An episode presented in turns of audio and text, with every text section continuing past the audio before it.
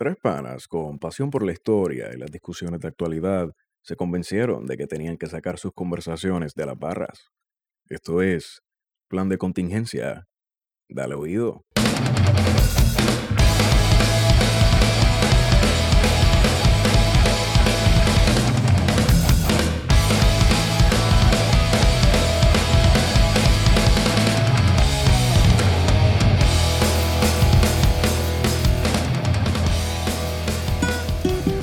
Ah,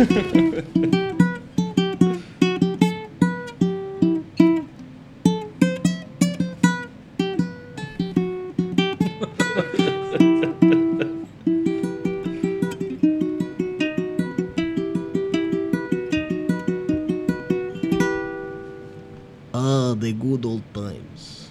Soviet Russia. What more can you ask for? Food lines, hunger, and AK 47 rifles for everybody. Saludos a todos. Eso fue una, un recital de Esteban en una balalaica mezclada con un ukulele. En el Caribe todo es posible. Todo es posible, todo es posible. Y te quedó bien. Gracias, eh, yo trato, eh, practicando, tú sabes. Eso es Tetris. Sí, tú sabes, los juegos ¿Tetris comunistas. Tetris es súper comunista, es gracioso porque este cuando, cuando la, ¿sabes? la Nintendo, esta empresa japonesa, pero que también es como súper símbolo del gaming y el capitalismo y estas cosas, este, y es algo bien americano. Pues el primer juego que, es, que publica Game Boy cuando sale en Estados Unidos es Tetris. En Sí, el 93 por ahí, ¿verdad? 98. yo creo que en el 89. 89, 88. Pero en el Game, tú dices en el Game Boy que era cuadrado bien En grande, el grandote, gigante. en la nevera, que Sí, si tú un bujunazo con eso en la cabeza de alguien, Coma. ahí quedaba. Coma. Y, y sale el que, o sea, tú miras la carátula de Kremlin, de, de Kremlin, claro, ya No, lo es la 810. iglesia de San Basilio, ¿no? Sí, exacto. Eh, Sale como que el Kremlin o la iglesia de San Basilio atrás de, de- de la carátula de Tetris. Que también había caído el muro. Y, este, hemos sido con ustedes, plan de contingencia. Chichén, usted. ¿Qué es la que hay? Nada, todo chile.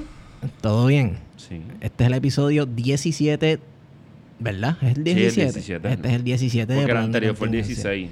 Entonces, pues en los números arábicos, pues baja Este el es el 17. 17. Sí, es Los números hablan por sí solos, eh, la realidad. Sí, lo- la data es la data. La metadata. La metadata. La metadata. Exacto. Los datos son los datos. Los datos son No los datos. No exacto. mienten. Los datos son importantes. Hay que ser objetivo y neutral. Científico. Y científico. Científico. Ni de derecha ni de izquierda. Miren, esta semana. Pero eh, vamos a presentarnos porque ah. hay gente que no, no- no nos conoce. Exacto, para los que no nos conocen, y que son poca gente que no nos conocen, obviamente, porque ya estamos a nivel internacional. Sí, ya, ya hay gente que nos ha enviado tweets desde Siberia, Exacto. desde Petrogrado. Exacto. Alguien nos envió un, un mensaje desde Cuba hace poco.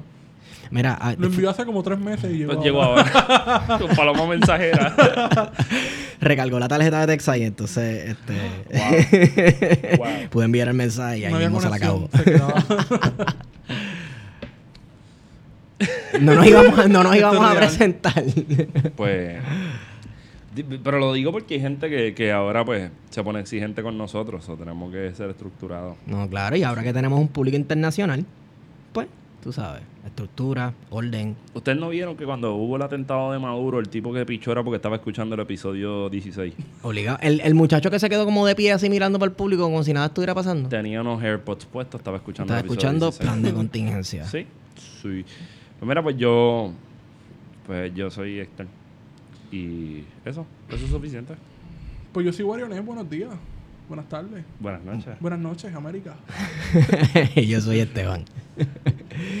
este, esta semana, Esteban, hay que decirlo, Esteban, es el maestro del ukulele. Está tratando de crear un método de ukulele mezclado con el cuatro puertorriqueño para las navidades. obligado. Viene pronto en PDF, lo vas a poder conseguir también en formato impreso en la casa de los tapes.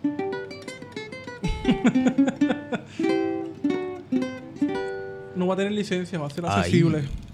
Accesible y sostenible Ukuleles para todos, hechos de materiales reciclados.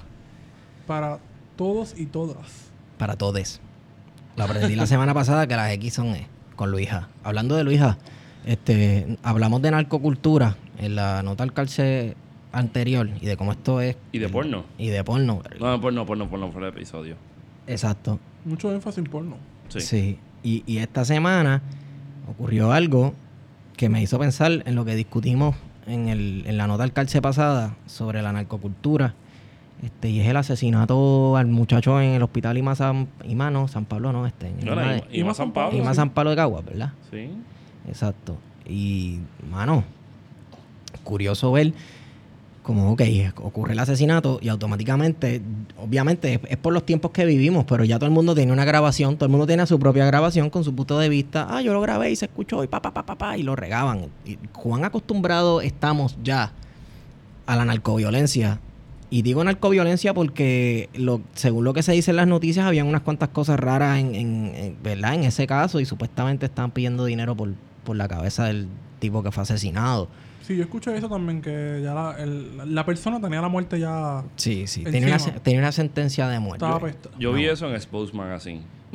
Exacto. Eso es una fuente confiable. Claro. Sí, Súper no, ¿verdad? científica. Y, y fue, y fue como, y fue como después de 417 pop-ups. Mira, es verdad, loco.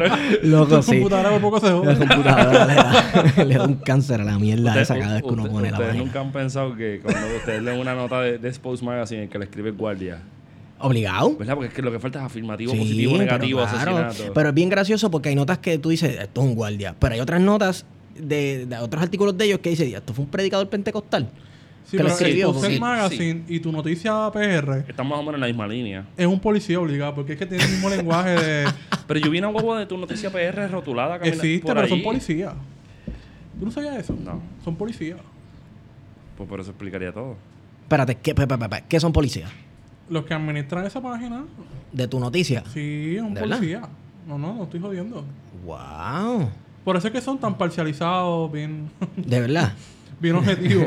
Totalmente distinto a nosotros, porque nosotros no somos No, parcializados, somos neutrales. Somos Somos neutrales. neutrales. Pues no- nos estamos acostumbrando. Pero nos hemos acostumbrado el a la nombre, el nombre del hoy Oxiso, Ajá. bueno, asesinado, porque hay que hacer el término como es, es Pedro Marrero. Díaz, si no me equivoco. Sí. Entonces. A sí. mí lo que me parece interesante es lo que dice Esteban, de que estábamos hablando de esa, de esa estética que hay de la narcocultura, que la tenemos presente no solamente en la cotidianidad de la televisión, sino que en, en- en todo, ¿verdad? En todos los espacios. Y cómo enfermeros, enfermeras, gente que estaba dentro del hospital, no pensaron ni siquiera en la familia de las víctimas o decidieron, vamos a grabar la escena del crimen. Eh, o sea, ¿dónde están los protocolos del hospital, de la misma policía?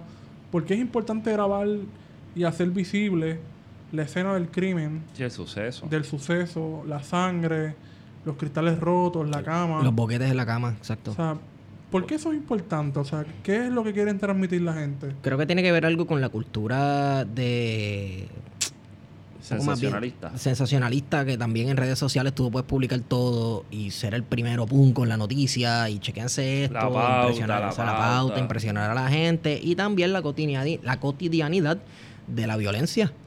Que podemos grabar una escena de crimen o una persona con los sesos volados. Ahorita estábamos hablando de Exposed y esas páginas existen por algo. eh, Bueno, el ¿sabes? vocero. Eh, Sí, el vocero en los 80 y en los 90. Ya no tanto, porque ahora lo que hace es poner carátulas bien pendejas del PNP. Pero. Porque ahora es un vocero del PNP. Claro. claro, Claro, de- desde pero- hace tiempito, no es de ahora. de Pero lo que sí, a lo, a lo que me Peter refiero. De los Peter Mille siempre es recurrente en esta mierda. Pero también, nada. o sea, a veces No también... sabía, perdóname, no sabía que Peter Miller era como un doble de Pancho Villa, cabrón. ¿Verdad? No, pero Peter Mill es un blanco. Yo no, es que esa foto está equivocada. ¿Tú viste esa foto? Peter Mill, ese no es Peter Miller. Peter Mill es un gordo blanco. ¿De verdad? Sí, sí, el nombre lo dice. Eso es de blanco. De, de Es que yo pensaba que, que, qué sé yo, uno de estos tipos que obviamente pues el abuelo era irlandés o escocés o algo así, un tipo súper blanco y de momento veía... Peter Miller iba a dar como yo recuerdo eso. Pero loco, o sea, yo no jamás pensaba que, que hace Pancho Villa en esa foto, cabrón, ese tipo con ese bigote. No, y, y yo vi yo vi la repetición de la conversación y me di cuenta que tiene el bigote desalineado. o sea, tras que se hace el handlebar de, de, de ¿cómo se llama este? Paul Tetul, el de Orange County Chopper. Sí. El viejo. Sí, sí, sí, Pues sí, tras sí. que se hace el handlebar ese, lo tiene virado. Parece a Tuco del bueno, el malo y el feo. Increíble. Mira, pero Ajá. a ese tema de, de- del, del asesinato de- del, del joven este, ¿verdad? Que interesantemente parece que no tiene antecedentes penales, pero hoy publicaron en el vocero, no tengo la nota ahora mismo, pero me acuerdo lo que salió, que, que su hermano está preso. Wow. en el O sea que hay todo un cuadro familiar ya a partir de ahí que tú puedes empezar a... 62 libras de marihuana, alguna alguna pepa, Eso no es nada malo. Armas de fuego. Este, Ah, bueno, bueno. Pero miren, yo voy a llevar esto en algún momento a otra discusión que yo creo que iría por la línea de lo que es visible y lo que es invisible a la vez. Eh, eh, esto les va a gustar, esto les va a gustar. No, mira, si Pero es que va- hay algo más que a simple vista no se ve. No, pero, pero, pues nada, le metieron, le metieron un peine entero allí en el, en el cuarto de Lima. Chipeado, papi. Prrr, el video chipeado. chipeado. el video chipeado.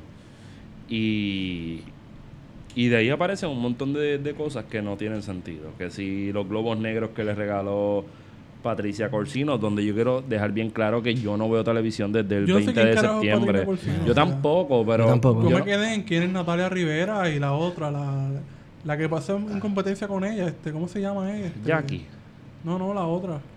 Ni idea. la Bulbo. Mimi Pavón. Esa. Ah. tiene una guerra ella. Sí. no Yo sé. la conozco por, por, por Instagram. No por ver televisión. ¿Por qué? Por- Que no te escuchan. Por, Insta- por in- In- Instagram. Instagram. Yo las conozco por el Instagram, no por verlas en televisión en realidad. Ese Sí, chiste yo no sé- yo no sé ese quién es- interno siempre va a estar Sí. bueno. este, la, la, yo no conozco ninguna de estas celebridades locales, pe- locales, pero siempre hay una cuestión sensacionalista en cuanto a que ah, se le dio unos globos negros, ah, que grabaron un boomerang o, o una, una grabación de ella entre- que iba con los globos negros corriendo. que sí, ya sí, lo setió, que qué sé yo. Que ella es una diablo. asediadora, que sé yo. Mira, a mí eso, yo no sé nada y para mí eso no es nada importante en, en el esquema mayor ¿verdad? de las cosas. Y en, este- en cuanto a esta discusión se refiere, el- para mí lo que es la ola de violencia y no es el- el- la única persona que asesinan acostado en una cama de hospital. Hubo una persona que asesinaron, en- se metieron a, a la- a- al hospital San Antonio, que es un hospital pediátrico en Mayagüez. Ujú. Eso era como un año más o menos. Que entraron adentro de la Son sala. años de hoy. Sí. Ok. Entraron a la sala de- del hospital y no recuerdo, pero creo que mataron a alguien dentro de la sala. Entonces, a partir de ahí es que hay unas medidas de seguridad extremas en ese hospital. Intentaron llevarse a un nene, fue también. Mataron a alguien, intentaron llevarse a un, a un bebé. No, yo recuerdo, si, si, bueno, mi mente no es la más, almaceno cosas inútiles como los anuncios de, de Me Salvé en los 90. Y a veces, a veces no, no. La- la- y- ¿Cómo se llamaba? La, la Ashley, la, la chica, la chica bomba. la chica bomba. Los bomba jeans. Los bomba jeans. Claro. ¿Sabes cómo, cómo olvidar eso? Pero Los 90 están de moda.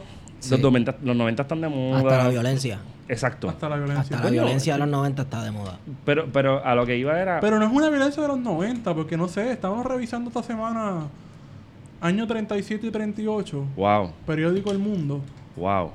Y El 25 de julio del 38 terminó como el Rosario de la Aurora. terminó como un rosario de aurora, o sea, eh, vemos violencia en todos lados.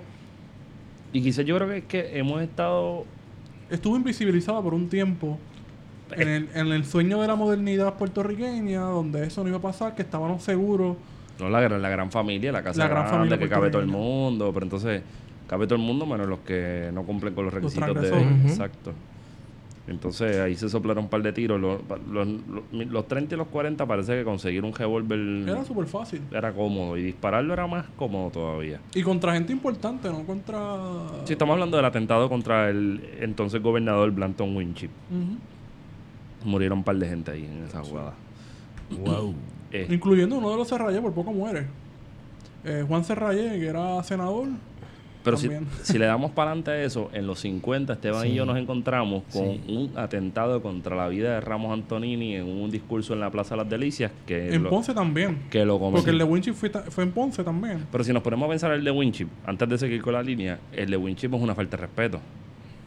Porque un año antes él autorizó la masacre de Ponce. De Ponce. Era un ajusticiamiento. Y el año después llega Ponce con la cara de lechuga a, a celebrar los 40 años de la invasión estadounidense, porque para esa época no existía la estabilidad asociada, no había un carajo que celebrar. Sí, So, él llega a celebrar la cuestión de los... De los con los republicanos y socialistas allí en el con todos los que se prestaron para esa, para esa pendeja. Pero Estábamos hablando del intento de asesinato luego a Ramos Antonini. Eso fue que Fauce Rayé. Aparentemente fue Fauce Rayé que trató de matarlo. Y Wow. Porque estaban sindicalizados los... Sí, Eso hace- estaba haciendo un, intento, exacto, estaba in- haciendo un intento de sindicalización de los trabajadores de, De la caña. De la caña. de la y caña esas cosas y entonces este parece que trataron de Fauce Rayet trató de matarlo en, en medio de un discurso. interesante. Súper interesante. Pero The more you know. The more you know, ¿verdad? Pero yo me encuentro esta notita, bueno, no me la encuentro porque realmente no la busqué en el vacío. Pero entonces, los hechos son que alguien entra al hospital, más o menos, para resumirlo, abuelo de pájaro, entra al hospital, llega, está 20 minutos enfrente al hospital, algo así, más o menos lo que dice la nota, tarda no sé cuántos minutos en subir hasta el quinto piso, llega al cuarto y en menos de un minuto le vacía un peine chipeado al hoy occiso. Y entonces eso levanta una, una nube que, valga la redundancia, nubla la discusión de lo que debería ser lo que estemos hablando, ¿verdad? Pero, y ahí es donde yo jalo la discusión para lo que les estaba diciendo. Ajá. ¿Ustedes recuerdan el asesinato de Maurice Spanoletti? No. no. El ejecutivo de Doral. Ah. Oh, y eso fue, eso yo leí, ay, yo no sé si fue New York Times que publicó una nota larguísima, casi del largo de un libro. New York Times normal, sí. Es, Exacto. es una nota de, de 80 grados, pero un poquito más interesante. Pero como, como una casi una épica de cómo ocurrió eso, de cómo estaban usando un santero que un día llegó un caimán para Sí, sí, sí. revitalizar este, el Doral. banco, Doral y esas cosas. Y un día el ejecutivo que habían asignado para levantar la, la cuestión, la compañía, un asesino a sueldo lo mató en el expreso con un solo tiro, ¿no? No, no, tengo, no, no tengo los detalles. El punto es que eh, eh, contrataron un profesional, Un hitman. un hitman, un duro, un verdugo, como dirían en la isla vecina, un verdugo. Entonces, este, lo asesinan y lo dejan en la orilla de la carretera, en su carro montado. Y al sol de hoy, nadie sabe lo que pasó. Y Nadie yo creo sabe. que eso fue porque hay gente ahí bien importante envuelta y pues no lo han vuelto a tocar. Mira, la nota que Punto. tengo, la nota que tengo del año pasado, de 27 de julio, casi un año, bueno, más de un año, es que le dieron cuatro impactos de bala en la cabeza y el cuello. Y cerca del túnel Minilla, camina a su residencia en Condado y están dando 20 mil pesos para el que sepa algo de quién lo mató. Todavía. Sí que probablemente fue un hitman en una motora BM o Ducati estilo película de... Sí, pero aquello era sí. Grandes Ligas, porque aquello es la mafia grande, de banquera. Claro, claro, claro. Porque yo sé, yo lo que escuché después de ese, de ese asesinato era que había hasta silenciadores Sí. vueltos y toda la cuestión. Sí, sí. Sí, no, esa gente pagó par de chavos. Sí, sí, eso suena Después de ahí el banco se fue a ajuste. sí, eso suena como las películas de, de, de Transporter, que tú lo traes desde otro país, el tipo viene con un jacket de cuero caminando al aeropuerto, entonces de, de- de la, de la boca se saca un- un Siempre, rifle. siempre es, oye, dense cuenta de algo. Siempre es un extranjero. Siempre es un serbio, Un serbio, un italiano. un italiano, Alguien de, algún país del este sí, de del Europa. este de Europa, o un inglés medio psicópata que bebe té y asesina a la gente a la misma vez y, Y sigue tiene un diario y apunta todo. Exacto, exacto. Sí, y si fuera serbio, ¿cómo él hablaría? ¿Cómo él aceptaría el trabajo, Esteban? Es que, es que después Es me, van- me van a decir este maldito opresor porque entonces los serbios y los rusos hablan igual el inglés de Matau. A mí todo el mundo fuera de Estados Unidos habla inglés. Después de Francia, después de Alemania, todo el mundo habla igual. Ajá, para allá abajo todo el mundo habla igual. o sea, si tú le encuentras algo diferente, menos Gijek, que cuando habla se toca la nariz. So I- what I am trying to say is uh, the communist people, you know, Trump he won in America, but it's good, it's not bad, because people are starting to realize. Lo que ese tipo es, es, es, es lindo verlo hablar porque es un teatro. Lo que dice y lo que hace, Lo mano. que dice y lo que hace. Tiene muchas cosas interesantes que decir. Sí, Yo sí, creo que nadie sabe quién es. Sí, no, debe haber una... Nosotros, yo creo que tenemos una, una audiencia que sabe quién es Gijek. Sí. So, no, no voy a menospreciar a nadie. Bueno, si no, pues buscan videos suyos en YouTube. Eh, Z-I-Z-E-K, Zizek. Sí. O si no, busquen música de Lady Gaga. Bra, bra. Pero, dale, dale, dale ahí. Voy a buscar el round. Vas a buscar el round. Anyway, este, nos enteramos, yo también, yo también quiero una. Este, nos enteramos que esta semana nos van a subir la luz. El mismo gobernador que nos dijo, no les voy a subir la luz. Y Pues sí, mano, tenemos que esta semana sale el acuerdo de la Junta de Control Fiscal con los bonistas. Eh, un acuerdo que venía cuajando de- desde hace mucho tiempo con Lisa Donahy, en el que lograron un recorte del 32% del pago que le iban a hacer a los bonistas, así que por un lado es beneficioso para la autoridad, pero por el otro lado va con unas imposiciones, por ejemplo, un aumento de sobre 5 dólares, vamos a decir así, 5 dólares en 40 años, en Ajá. 4 décadas, sin contar pues el ajuste inflacionario del combustible. Este, así que los bonistas se salieron con la subida finalmente, lograron lo que ellos querían, un acuerdo con la autoridad y un acuerdo que no vislumbra en el panorama una privatización de la Autoridad de Energía Eléctrica. Punto. Ok, pero O yo sea, pen- murió la- cualquier intento de esta administración de privatizar la Autoridad de Energía Eléctrica, yo pienso que murió. Pero yo pens yo vi mucha gente con el rabo alzado en anticipación, este, contentitos con la privatización salud, con la privatización de la Autoridad de Energía Eléctrica, y yo juraba que esta era la administración que iba a privatizar la Autoridad de Energía Eléctrica, ya que el mismo gobernador lo anunció con bombos y platillos. Una planificación de, de, vamos, dividir la Autoridad de Energía Eléctrica y repartirla a distintas compañías por sector, algo así era el plan. Por genera- generatrices, ¿no? Tener una en el Sí, es sur. en- un, un regreso a 1910. Que cada estaba la Arecibo Power Company, Mayagüez la. Mayagüez. Ice and Light eh, Sí, Company. Papi, lo retro está de moda. Sí, no, pero- Curiosamente, nosotros estábamos leyendo el TBT. 37 y en el 37 está la discusión. Vamos a comprar Mayagüez, vamos a comprar Río Blanco, vamos a comprar Ponce. O sea, sí que, la y- historia en Puerto Rico parece hasta cíclica. Sí, in- inclusive Eh, recuerdo haber visto en el periódico El Mundo el, el- la foto del, del cheque de un millón de dólares con el que compraron la Ponce Pow- Electric Power Company. Porque en algún momento se dividió y eran microredes. Lo que nosotros llamamos microredes hoy era pues más o menos la forma. No es igual, vamos a hacer, vamos a tener eso claro, pero era más o menos la forma en la que se distribuía la electricidad en Puerto Rico. Lo que pasa es que la, la- lo que era la PRERA y la PRA son los que diseñan toda ese esa red eléctrica completa que cruzaba la isla de, de norte a sur y de sur a norte, este, oeste. Guarionex, ¿y qué era la PRERA y la PRA? Bueno, pues son dos fondos que nacen con la- el nuevo trato de Franklin Delano Roosevelt y se, Son dos leyes, ¿no? Son dos leyes, este, la Puerto Rico Relief Administration Exacto. y está la Puerto, Rico, Emergency Relief Act. Exacto. Sí. Eh, Fueron dos fondos de, Ustedes- ustedes me hacen del sentir- gobierno federal Me hacen sentir tan orgulloso ustedes dos. Wow. Qué niños.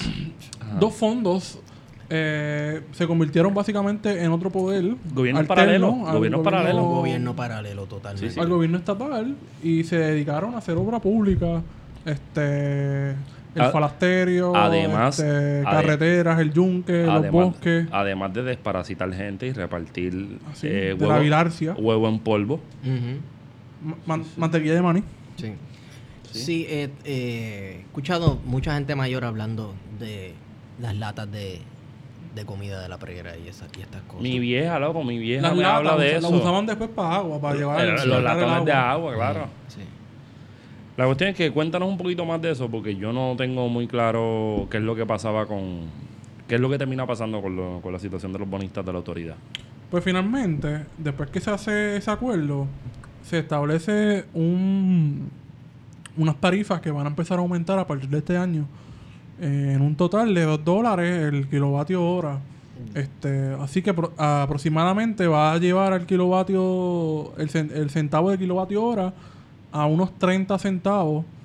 Este, eso sin contar el ajuste por combustible, que es una fórmula que nadie conoce, es un misterio, como la Trinidad.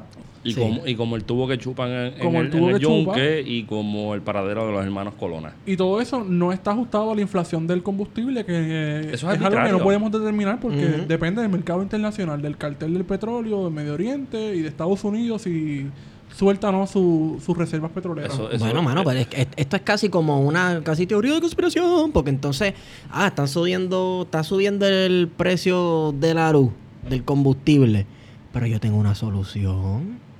¿Y si, ah, ¿y si traemos gas natural?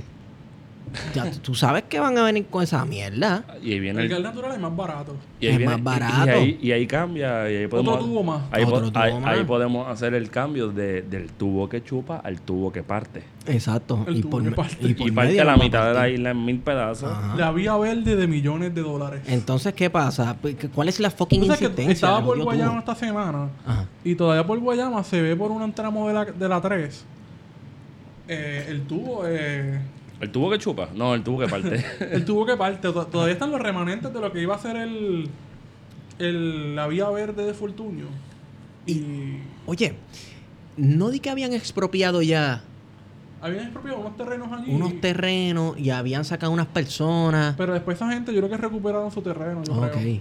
porque esa gente le hizo bastante resistencia esas comunidades de, de parcelas por esa área de Guayama le hicieron bastante resistencia. Después, fue- sí, eh, después aprovecharon esa área de Santa Isabel, eh, Salinas, Guayama, hicieron los molinos de Sí, viento que sí. no, no están generando electricidad. Ah, no. no son decorativos. Bueno, generan, pero son decorativos Son más decorativos, que yo no sé a dónde va esa electricidad. Este que si en el caso del huracán María hubiese sido una fuente de energía para el pueblo de, de Parece pedazo, por Santa lo Isabel, menos. por ejemplo, Ujú. si hubiesen eh, conectado una microred, por ejemplo. Pero no. Nada, la cosa es que se está deslumbrando nuevamente los intereses económicos que habíamos dicho la semana pasada de Rob Bichos, del gas natural y el carbón, de que la autoridad se va, se va a mover a gasificar las centrales eh, termoeléctricas.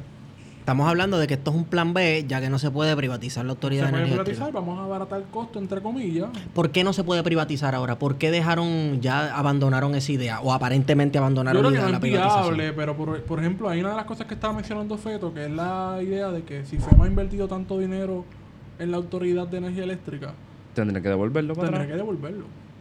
O sea, estamos hablando de que la Autoridad de Energía Eléctrica ha sobrevivido gracias a esas transferencias de dinero de FEMA. Sí, prácticamente. Digo, puede existir alguien que lleve la, que, no- que pueda definir eso mejor o que pueda plantear un argumento mucho más serio. Pero lo único que a mí me viene a la cabeza en que el, el- la privatización de la, de la autoridad se vuelve algo imposible es en la medida que lo que la mantiene respirando desde septiembre del año pasado, aunque tiene un déficit económico, Ajá. es FEMA. la transferencia de fondos que vienen con FEMA, que están buscando de Que alguna son miles y miles de millones de dólares. O sea, estamos Sí. hablando que ya la recuperación debe ir como por los 2.000 o 3.000 millones de dólares. So que ahí la cosa se, vuel- se vuelve distinta, porque yo no creo que FEMA vaya a reconstruir un Walmart. ¿no?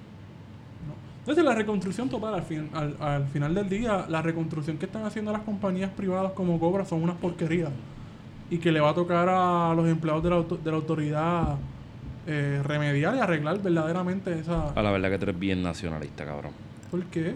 O sea, estás poniéndote a pelear con los gringos colorados que no están haciendo nada. Es Bueno, perdóname, pero tuviste una foto que, que anda rondando el internet de un, em- un supuesto empate entre dos cables que le hicieron con, un- con un. con las cositas estas de plástico. Bueno, ¿no? usaron pino en, en una parte y no, yo pensaba que era fake hasta que vi que la cuenta era la, la, la cuenta oficial del hotel y dije no puede ser que el hotel vaya a subir una, una foto Tienes fake. un brazo comunista de Venezuela. Sí, sí. Y del sendero luminoso. ¿Ustedes creen? Sí, convencido, 100%. No hay quien me diga lo contrario. Bueno, yo no sé, pero entonces. Mira, se- la verdad es que también es bien complejo como que uno privatizar la autoridad de energía eléctrica. Creo que en, en episodios anteriores habíamos discutido la complejidad que eso lleva, porque por ejemplo tienes riego. La autoridad de energía eléctrica tiene una sesión de riego todavía. Desde los años 30, ¿no?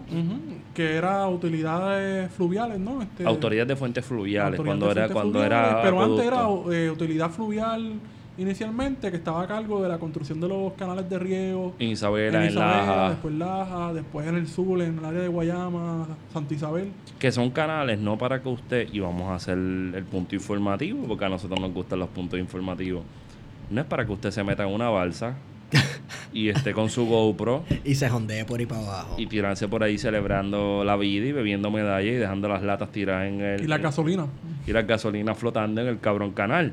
No, es para que nosotros en algún momento, porque los viejitos que estaban antes, pues pensaban un poquito más que nosotros, es para el riego de los valles agrícolas del- de Puerto Rico. Que son Isabela, el área de Isabela, el área del sur de Santa Isabel, Guayama. Isabela en el caso de que tenía una diversidad limitada en el sentido de que era la producción azucarera de los años, del monocultivo de los años 20, 30, 40. Porque de hecho yo creo que los canales de Isabela cumplieron... Son eh, los primeros, los más viejos. o están por cumplir 100 años o los Los cumplieron, cumplieron. ya. So que ya- Son de Arthur Jagger, de cuando era es de gobernador. Jäger. Jäger en Ajá. 1914 21. Sí. Ya, lo, esa tesis me tiene ready.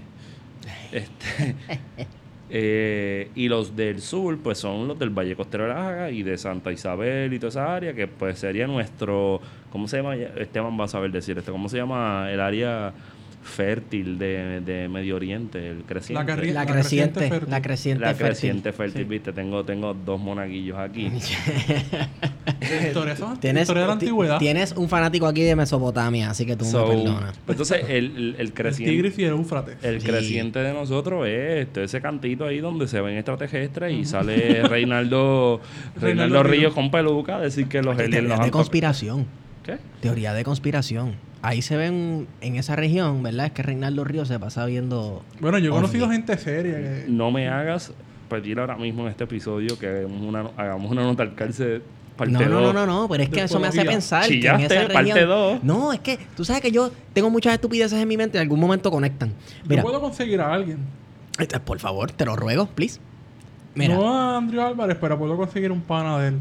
Podemos conseguir a Reinaldo Ríos y a la Vampi y hacer un double time. no creo, que a la Vampi no. entonces. No, no, no, no, no, no. no. A la Vampi no, por favor. Pero mira, La Vampi seria. la creciente fértil, en la creciente fértil. Ya que un negocio de, San- de Sabana Grande nos invitó a grabar allí. A la República. Saludito a la gente de la República. Ey, sí, a la República. Vamos para allá un día de esto. Vamos, para allá todo el equipo. grabamos allí y entrevistamos a Reinaldo Ríos en una teoría de conspiración. Me parece perfecto. Pero te- tengo miedo. Eso suena cabrón. Tengo miedo. Eso tengo miedo de toda la, de todo el alcohol que le vamos a tener que comprarle a ese tipo para que suelte la lengua. Cuando dijiste todo el alcohol pensé que era por mí. Yo dije, no, tranquilo, no a veo. Reinaldo Río. Este, mira, la creciente fértil en Mesopotamia, que siempre la, los- la gente de teorías de conspiración están como que no, porque los extraterrestres Se bajaron vinieron allí, Sí, se básicamente vinieron. sembraron humanos con su semilla y lo mezclaron con unos simios retra eh, Con, arena. con- exacto, y qué sé yo qué rayo, y de ahí salieron los humanos. Entonces ahora en la creciente fértil de Puerto Rico, Reinaldo Río ve todos los extraterrestres. ¿Coincidencia?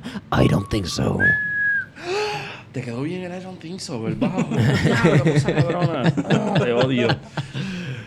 Ajá, entonces la Autoridad de Energía Eléctrica no la van a no la van a privatizar por el momento, no está en los planes. Estamos viendo movimientos este para traer otra vez la discusión de gas natural. Bueno, porque tú lo dijiste muy bien hace unos, ah, varios episodios, o cuidado si el, no, el anterior, el reciclaje gubernamental. Exacto. Estamos reciclando ideas desde Fortuño, antes de Fortuño, Entonces, entonces traen este, diría, citando a Wario, pendejo, llama- llamado, ¿cómo? ¿Cuál? Josué Ortiz, Ah, sí, José Ortiz. que fue el tipo que Es decía que hay tantos pendejos que ya... sobran, sobran, Sobran. sobran. Entonces, este, este- llega, este pendejo viene del gobierno de Luis Fortuño, que yo voy a decir esto al garete, pero a mí me encantaría que se tiraran a hacer el gasoducto. Y mucha gente va a decirlo ahora mismo, este es el momento de darle pausa y picharle el podcast y que se caigan en su madre.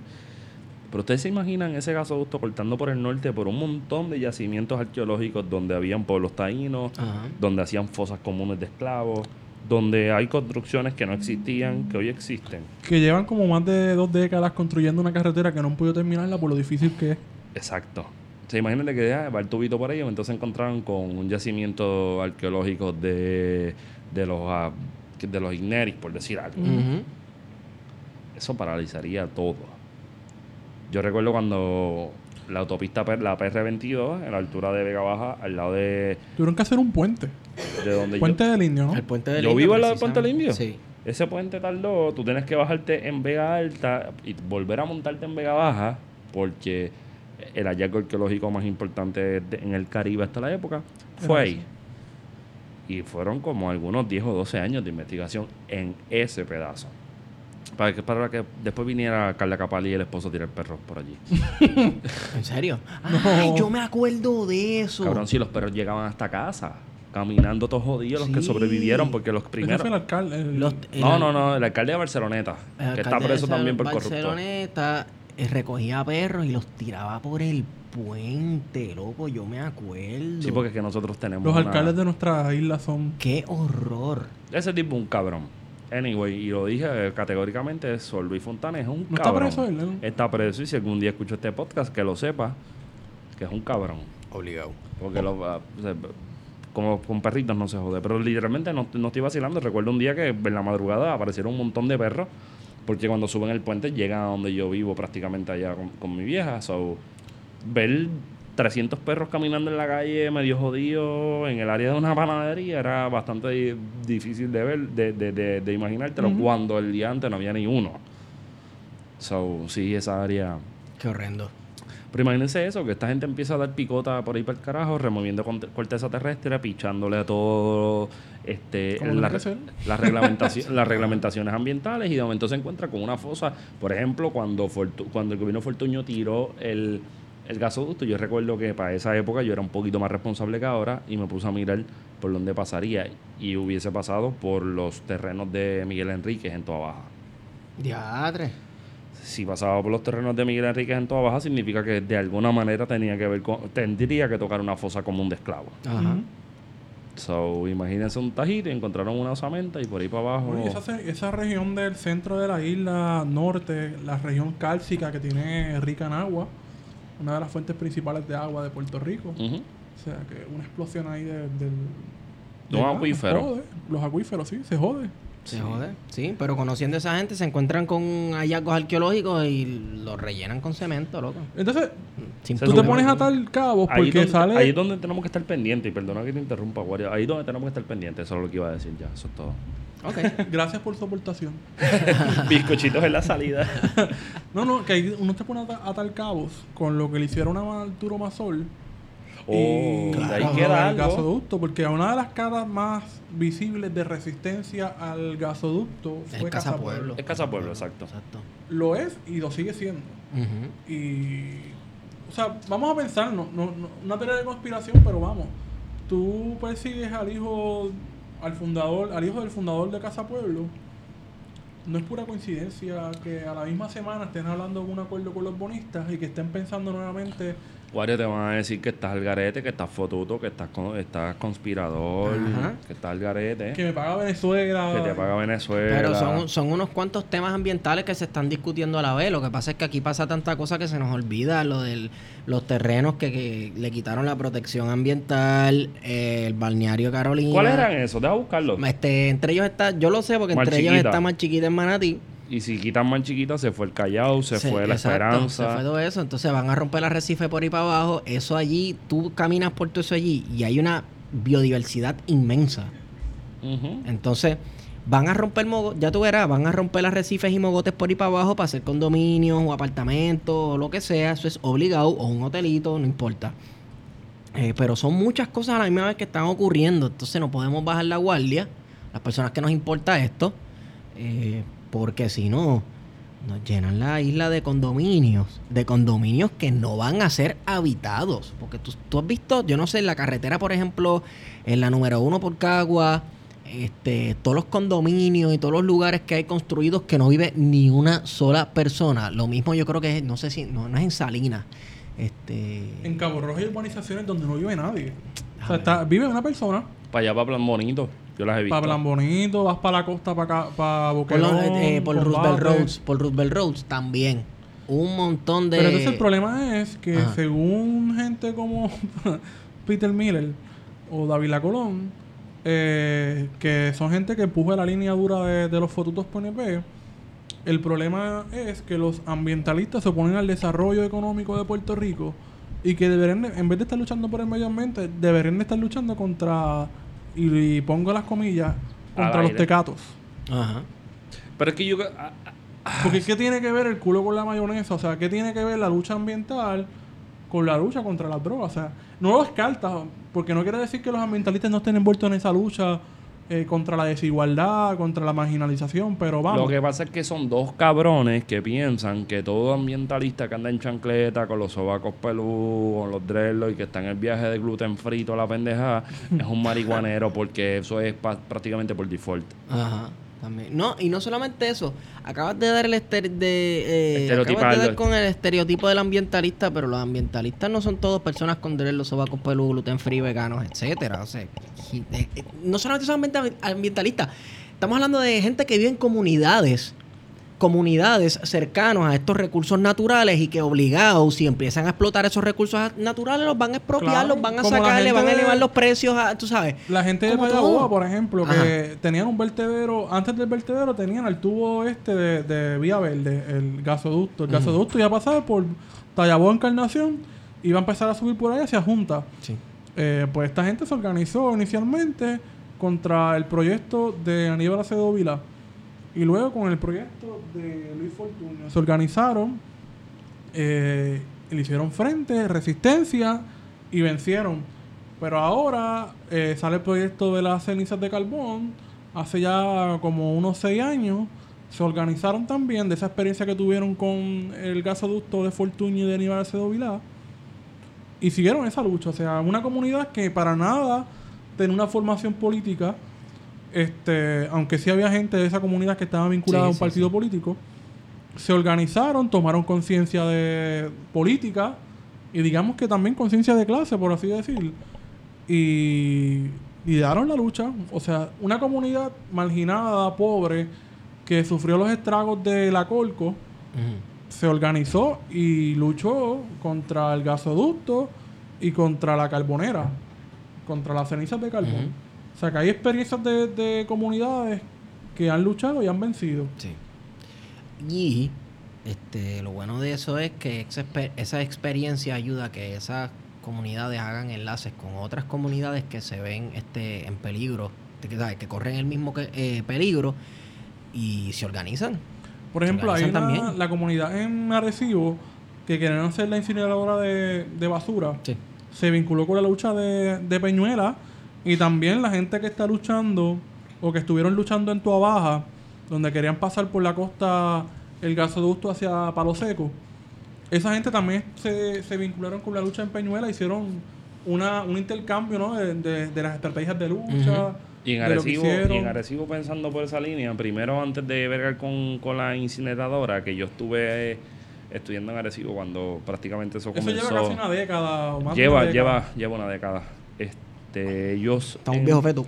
Sí, man, hay que salir ya de esto. Este, el, el- una de las luchas que vinculó los espacios de lo que sería, pues, Caño Tiburones, Arialito, El Islote, que es la parte norte de Arecibo, pues fue que no solamente tenías a la incineradora, que para quien no sabe dónde queda, es un edificio en cemento que parece una central azucarera en la carretera número 2, camino casi a, bueno, al borde del río Grande Arecibo pues eso se vinculó de alguna manera con la lucha por la defensa de la posa- del acceso a la posada del obispo en Arecibo, que había un aje- una persona que se llama John Chapel que quería privar, que tenía el Arecibo Lighthouse, que sé yo qué diablo.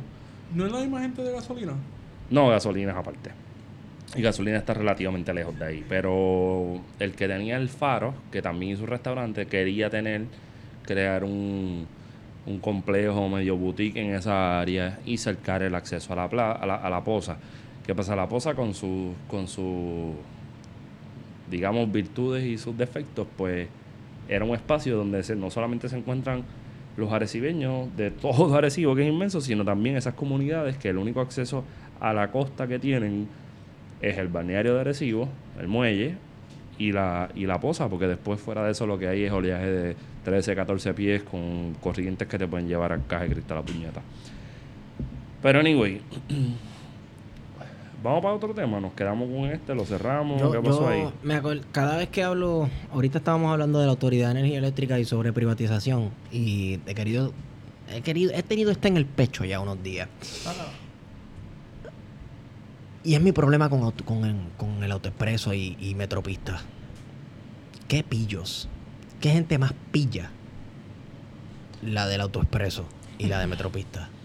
Son unos cabrones. Son unos cabrones. Tú echas 20 pesos. Y al otro día tienes 12. tramito. No, 12 no. Negativo 1.50.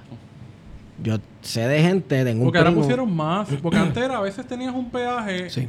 O sea, tenías un peaje, lo pagabas en el otro lado Sí. y en este no tienes que pagarlo. Pero entonces ahora tienes que pagarlo Sí, en las dos. Exacto. Pues mira, eh, esto, esto me lo dijo una empleada de Metropistas el otro día, para que se vayan enterando. eh, los chavos no te los cobran en los peajes donde las muchachas están, que tú tienes que reducir la velocidad a 55 o quedarte en 60 o en 65. Te- Eso no cuenta. Eh, no, no, no. Donde te los quitan es en los frames esos de metales que tú ves en el expreso. Sí, no, el pórtico, claro. En los pórticos eso. Entonces, uno se da cuenta, ven acá, pues entonces, esta gente puso más peajes. Entonces, Lo- han puesto más. No, no y sí. En el sentido de que, por ejemplo, uso Vega Alta, más fácil. Pero por ejemplo, Vega, cuando tú sales de aquí de San Juan, en Bucana tú no tienes que pagar el peaje antes. Ahora lo estás pagando. Ahora lo estás pagando. Sí. Si tú sales de aquí hacia Bayamón, tú tienes que pagar el peaje de Bucana y antes no tienes que pagar ese peaje. Uh-uh.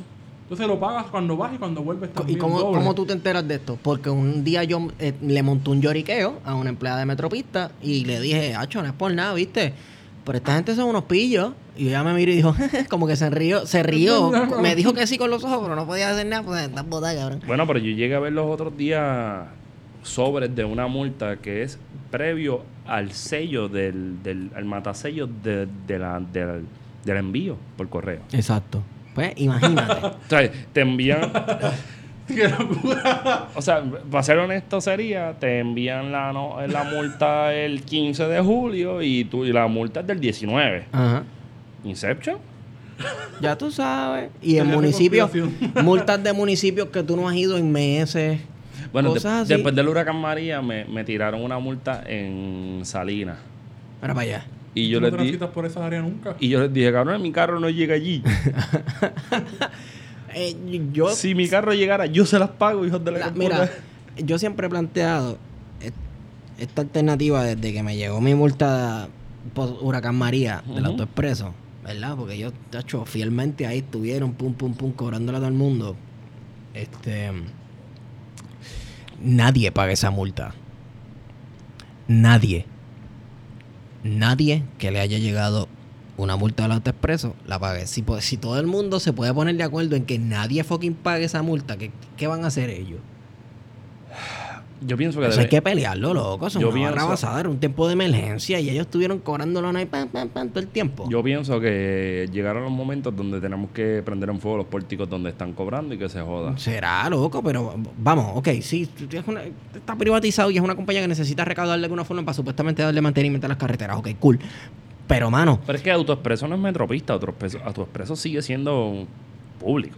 ¿o sí? Sí, Metropista lo que se encarga es de coger y arrancar brea, volver a poner Sí, brea, arrancar brea. de- Bueno, probablemente se gana un por ciento que no tengo el disclosure de cuánto es, pero... Eh, porque Pero vamos, obviamente porque- no es negocio tú coger una autopista si no estás generando ingresos. O sea, Claro. que Metropista tiene que tener... Metropista administra ese peaje y le pasará un por ciento bien mínimo al gobierno y lo demás es para ellos. Llámate a Fortuño a ver cuánto fue que el cuadró. ¿Verdad? Porque Fortunio no es el que está con esa... Sí, sí, fue, for- fue Fortuño, mano. Mira, pero... Ya me lo saqué del pecho. Este, No, no, pero aquí está bien porque entonces aquí tenemos la idea de que todo lo privado funciona mejor. Y no necesariamente es así, o sea, AutoExpreso... Eh, A los viejitos que no usan Viagra, las partes privadas le funcionan mejor. Hay viejitos y hay viejitas, hay mucho viejo verde por ahí. No, no, no. Quería tirar un comentario sin sentido. Hace tiempo que no hago uno, hace como siete episodios. so. Pensando, viste el Viagra y me acordé de Sorpréndeme. ¿Te acuerdas de Sorpréndeme? Oh, Wow. oh. Sorpréndeme. Peter Miller parece sorpréndeme. Es verdad. es verdad. Sorpréndeme tiene un ávido, un bigote así. Ya, tremano, cuando Twitter era tierra de nadie. Peter Miller. Peter Miller yo creo que es de los que compra la peinilla de la peinilla de gallero en, la- en los garajes de gasolina. En los garajes de gasolina y en los, en los agrocentros, Ajá. en los cafetines. Azul. Que tiene un anillito o Ajá. roja. Tú tienes un No, anillito, tú te la pones en el dedo. Peter Miller con una peinilla no, no, de gallero roja. no, papi. O sea, tú te peinas así, pa, ¿y cómo es? Después peinas el gallo. Este. Y después de eso se la pasas al gallo. Se la pasas al gallo. O a, o a, o a Sinforosa. Exacto. La yegua, la la yeguita, la yeguita. Y No me seguramente practica el bestialismo. O la usa Ya para peinar de Belín Vázquez. Diatre. Completamente innecesario. se joda. Wow. Na- n- no es malo. Si peinas allí con una peinilla de un peso en un garaje de gasolina. No, claro, claro, claro. Mira, la, la cuestión es que, Me encanta este tipo de episodios así bien bonitos. que tenemos eso de, de, de autoexpreso y metropista al carete. Pero también tenemos al Instituto de Ciencias Forenses y el Departamento de Educación. Si Metropista y Autoexpreso están al garete, esta gente votó la bola. Era, pero yo vi que le dieron ciento y pico millones hoy para embrear la 52. Pero la 52 es parte de lo que No, no es de Metropista, no es de Metropista. es la otra, la del sur. La más. La que Ferré dijo que hizo con un peso. Y esa misma cobrando un peso al año a partir de la Ponce Cement. Bueno, pero claro. recuerda que la, la autopista la comenzó, para ser honestos, ¿verdad? Y ser neutrales y objetivos. Roberto Sánchez Vilella. Eso es cierto, Lo que pasa es que la terminó Roberto. eh, Ferré. Ferré, Ferré. Está bien, Roberto pero- Sánchez Vilella y perdió las y- elecciones Y, el 68. sí, el partido. ¿Cómo se llamaba aquel partido que él hizo? Eh, el de los colores, este, Partido del Pueblo. Partido del Pueblo. Partido del Pueblo, que yo creo que si tú vas a la. Yo creo que es en la Jesús de Piñero. Hay una casa viejísima, abandonada, que todavía tiene esos colores pintados. Es- dice Partido del Pueblo. Qué cosa loca. Bien brutal. Mira, Un pero. histórico. Pero entonces. Volviendo a eso, coge tu línea. Pues esta semana el Departamento de Educación mandó a los maestros transitorios, a los que le hacen contratos, aparte a, a, A mear. a mear para el, pote. el dopaje, porque pote, pa'l pote. Es, es requisito. Entonces tú haces un dopaje y le avisas a los maestros, hola maestro, mañana tienes que hacer el dopaje. O la próxima semana tienes que ir a hacer el dopaje. Esas cosas no se avisan. Eso es lo primero. Lo segundo es que envías a todos los maestros de todas las regiones de Puerto Rico, de Mayagüez, Arecibo, Ponce, San Juan, Metro Espérate, y espérate, espérate, área espérate, este. espérate, espérate. Hay gente de Vieques que tuvo que venir para acá a hacerse un dopaje en San Juan. Yo no sé, pero yo creo que, no sé. Seguramente. Cabe la posibilidad. Cabe la posibilidad porque este gobierno es bestia. Y fueron al Instituto de Ciencias Forense, que no sé qué tiene que ver forenses con dopaje. Ajá. Eh, bueno, porque se supone que tenga, tiene, ahí se pueden hacer los análisis toxicológicos. Claro, pero no han podido todavía bregar con muertos de hace casi tres años y van a hacer pruebas de dopaje. ¿Tú te imaginas tú haciendo una fila para tirar un guarapito para que te haga Y al lado están los muertos. y la vez está muerto al lado? Bajo el sol o la lluvia. La cosa es que estuvieron tres días haciendo dopaje desde las 6 de la mañana hasta las 6 de la tarde. Y le decían a la gente, mira, no te dimos turno. Aparentemente daban turno hasta las 3 de la tarde. O sea que después de las 3 de la tarde Te la viste para el otro día. te jodiste. Tenés que coger el otro día, venir más temprano y seguir. Eso yo no recuerdo que eso haya pasado en años anteriores. Lo que sí siempre había pasado es que en las convocatorias, eh, largas filas, bajo el sol, este... Y real- en realidad es un trato humillante para los maestros que tengan que pasar por eso, por ese proceso tan jodido. No solamente del dopaje, sino de ir a una convocatoria sin saber si te toca esa plaza, pasar por una entrevista. En muchos casos yo sé de maestros y maestras que tienen que ir con una carta del alcalde o de la alcaldesa de su pueblo. Sí, que eso es como un endoso al partido, ¿no? Eh, es como un endoso, es como darle un tributo a, mira, este, fulana de tal, eh, militó y para que la acepte. Porque la gente que hace las entrevistas usualmente son gente que, aunque tengan carrera, un puesto de carrera en el Departamento de Educación, son gente que la realidad trabaja para el partido. Este, y son los que al final del día son los que determinan quién entra y quién no al Departamento de Educación. Hay sus excepciones, ¿verdad? Porque hay regiones donde no necesariamente es así, pero dado el caso de que todas las regiones educativas de Puerto Rico fueron nombrados, según Julia Keller, por los intereses del Partido Nuevo Progresista, pues uno puede entender que es así todavía.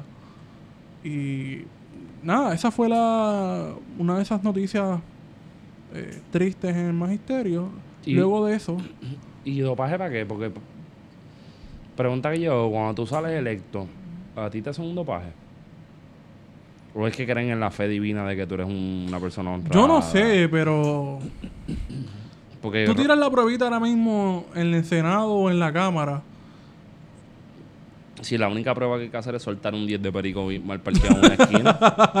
Suelta un 10 de perico mal parqueado en una esquina, esconde una GoPro en, en la misma esquina y vélate quién se come el paquete. Porque es que, hello, aquí estamos buscando maestros y maestras que fumen hierba. Porque eso es un daño cabrón a la sociedad. Eso es del demonio. Eso es del demonio. Esa planta maligna. O sea que puede ser que exista algún senador o senadora o representante que, o representanta, por decirlo así de esa manera, menos tata, que de alguna manera pensó, que no pensó, que era muy, muy brillante tratar de quitarle costos, abaratarle costos al sistema de educación y vamos a hacer una, vamos a hacer una ley de una forma que la gente tenga que hacerse dopaje con la, gente de, de ciencias forenses. Un mismo día toda la fucking isla, cuando pudieron haberlo hecho de una manera mucho más Escalonado sanitaria. por regiones. Quizás decir, mira, este, vamos a llevar a la gente de ciencia forense a Mayagüez, digamos. Y toda esa gente va a ir a un Tú tienes un fetichismo con Mayagüez que hay que trabajarlo. ¿Qué carajo pasa, cabrón? Tú eres de Cabo Rojo, no eres de Mayagüez. Allá al ladito. Mayagüez me representa, es nuestra identidad regional. Me, me gusta ¿A quién tú te estás tripeando? Puerto Rico y las Islas Vírgenes de un pájaro las dos alas. Ok, ya, No en eso. vacile. En eso. Este. Anyway, Bueno, anyway, ajá. Bueno, son happy en las dos, así que... mira, queda Mira, algo si, más. si el gobierno tiene los recursos, si tiene recursos para, pa, ¿verdad? Para comprar una guagua Para CRIM. comprar, para comprarle guagua a gente funcionario del gobierno, 50 mil pesos, que si los camones y esas mierdas. Que Pues, huela, que pues, huela pero- a cuero. Exacto, que huela a cuero y a cuero. Este, pues, mano, A cuera. este, pueden transportar a la gente de, de ciencias forenses a los distintos distritos de educación. Mano, y, y eso es una, una mafia. Entonces, estoy pensando un poco también que esta semana sale a reducir el, el que ya lo habíamos adelantado aquí en, en uno de los episodios. En el episodio, me parece que es el 9 con Alexis Santos. Sobre las muertes de María, en que se, se publica Nota al cárcel número 9. la nota al cárcel número 9. Que fue bien, que, que gracias a la gente le metieron duro esa nota. Y Alexis Santos, pues, ya había dado una premisa aquí, ¿no? De que los números exactos de, la, de las muertes no iban a pasar de los 2000, que eran 1140 y tantas muertes. Dentro de su análisis. Dentro de su análisis, con su metodología, que ya habíamos explicado. Para más información, pues vean, eh, escuchen ese episodio. Sí, sí. Esa nota al cárcel número 9. Y a mí me, me hace plantear de que ya hay tres estudios, dos realizados por Alessi y compañía, o sea, por el equipo investigativo de la Universidad de Pensilvania Ajá. Bueno, y de Texas, pues vino y de Texas.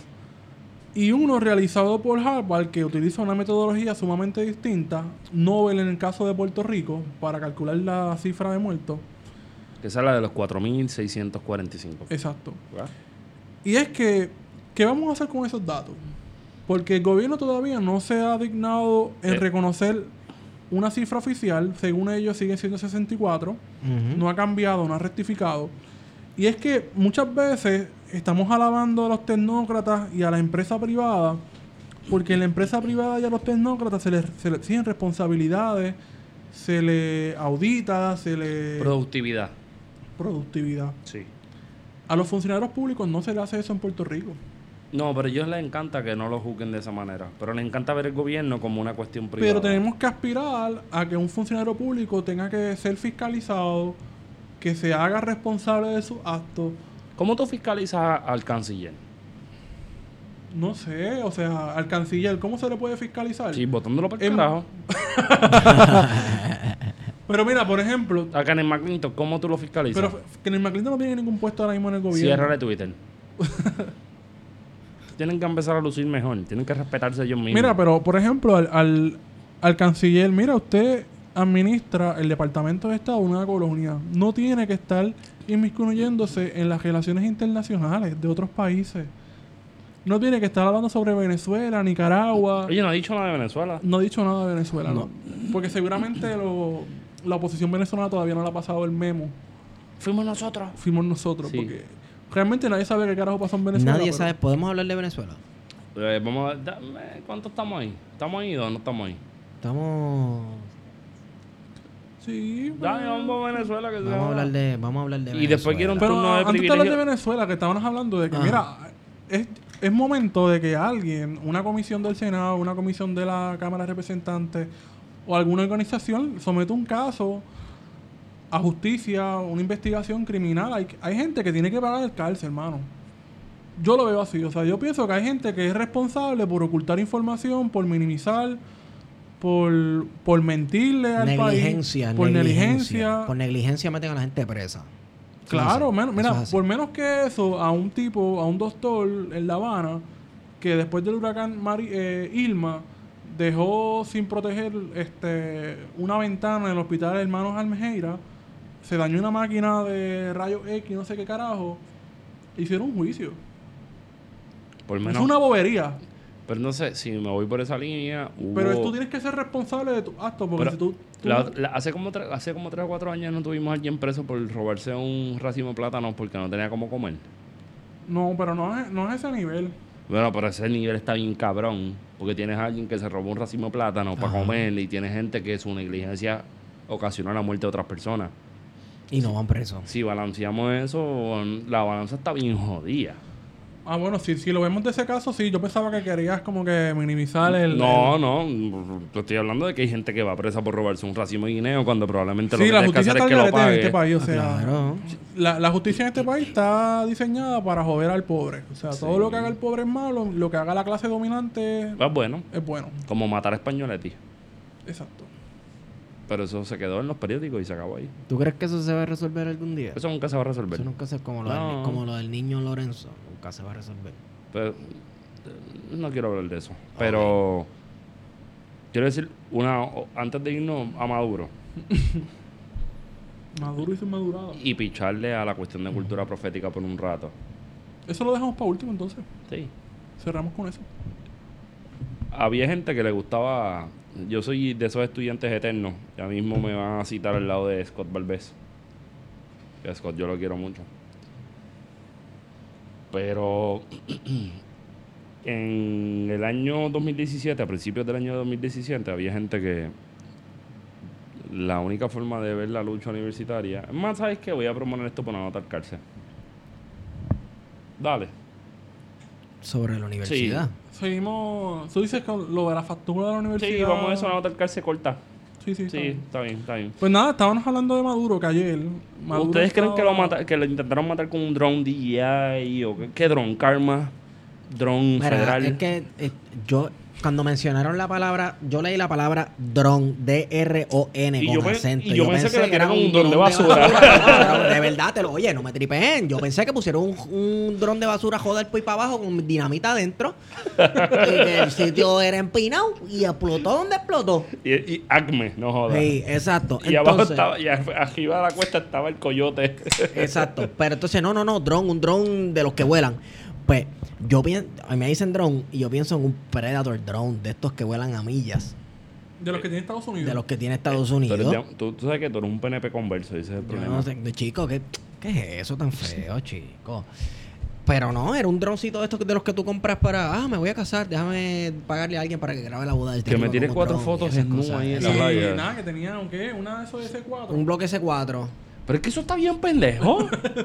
Sí, está bien pendejo, pero mira, ah, en este tipo de cosas, la realidad es que yo no sé lo que pasó.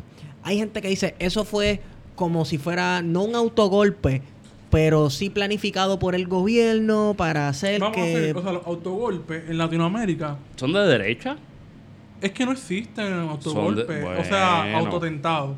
Autent Ahí sí Porque estoy el- contigo. el- lo que me traía Esteban ahorita era el Dogan en Turquía el hace como dos años. Turquía. Ah, no, pero el Dogan se fue por encima de los Se gandules. fue, pero él lo que hizo fue una purga. Él, él- él, mm, él planificó eso para ver quién se iba del lado de los golpistas. Ah, estos son facata y limpió. Pero en Latinoamérica Exacto. esa no es la experiencia. o sea, no, no ha sido la experiencia. Los autogolpes sí, porque los autogolpes son más de derecha, como tú dices, con Fujimori en Perú. Eh, así que podemos descartar esa No teoría de usa, que no usa Perú de ejemplo, no usa Perú, que tú sabes que... Perú es el referente de la Junta de Control Fiscal y de dos tres aquí más. Ese es el gran paraíso. Ay, Jehová. Entonces, Oye, ¿qué, qué tal si hacemos, nos vamos para Perú un día así, un verano de vacaciones y grabamos un plan de contingencia desde Lima, tomando pisco? obligado, yo me atrevo. Lima es hermoso. Chulísimo, es de Miraflores. Ya la gente tiene dientes allá. Eh, Héctor Iván Arroyo Sierra. Entonces, Es que es Lo Maduro, es que recuerda Maduro. que nuestro referente sobre Es Perú Laura. Es, es Laura. es Laura. Es Laura. Es Laura. En o verdad, sea, estoy esa es haciendo, nuestra en verdad estoy haciendo- puerta a la cultura en- peruana. En verdad lo estoy haciendo por joder. Yo pienso que tú vas a Lima y lo que hay son un cojón de carritos sandwicheros. No, no, Lima es bien chulo. Lima es lindísimo. Yo no lo dudo. Es, es un sitio brumoso, hay siempre Niños, como una bruma. acá. Ajá. Fueron. Ajá. Anyway, Maduro, Nicolás Maduro. Este, como siempre, ante este tipo de cosas hay tres o cuatro posibilidades. Maduro mismo lo planeó. Fue un intento de ¿Tú los. crees que Maduro es tan inteligente para planear algo así? No, no, yo no pienso que Maduro es inteligente. Como diría Trump, wrong. Wrong. Este, pero también pudo haber sido, qué sé yo, un intento por la oposición de hacerle algún tipo de daño a Maduro, verlo quedar mal, verlo asustado, Ah, Entonces es que etcétera. yo llego a la conclusión de que la oposición no se encuentra políticamente organizada con la fuerza para planificar algo así sin contar con la ayuda exterior. Ajá. O sea, que tú estás queriendo decir que la oposición es un tipo común venezolano. Tipo común me refiero al, al- Sí, al- al de huevazo Al de fortuna. huevazo Sí. Fortuño. Entonces, a ese punto me traíste muy bien. No fue el imperio yanqui, ni la CIA, ni nada de esas cosas, porque si no la bomba lo hubiese explotado en la cara. Pudo haber sido la comunidad venezolana del exterior Sí, que también. llevan 24 horas celebrando Sí. y qué Cuba- sé yo Cubaneando, cubaneando. Cubaneando, Miamiando. Pero ¿qué pasa? Yo no sé, a todas estas, como quiera, considerando cuál de las cosas pudo haber ocurrido, yo no sé qué rayos ocurrió. Y el Sí. media blackout eh, en Venezuela del Estado tampoco ayuda mucho. Mira, lo que yo tengo bien claro es que la derecha venezolana es peor que la derecha cubana, porque la derecha cubana era económicamente poderosa, pero no tenía un acceso a los medios de, de comunicación como tiene esta gente que Y tiene el control de Facebook. Y la derecha cubana no, no era bruta. La derecha cubana era gente, Era gente inteligente, brillante, sí. vamos.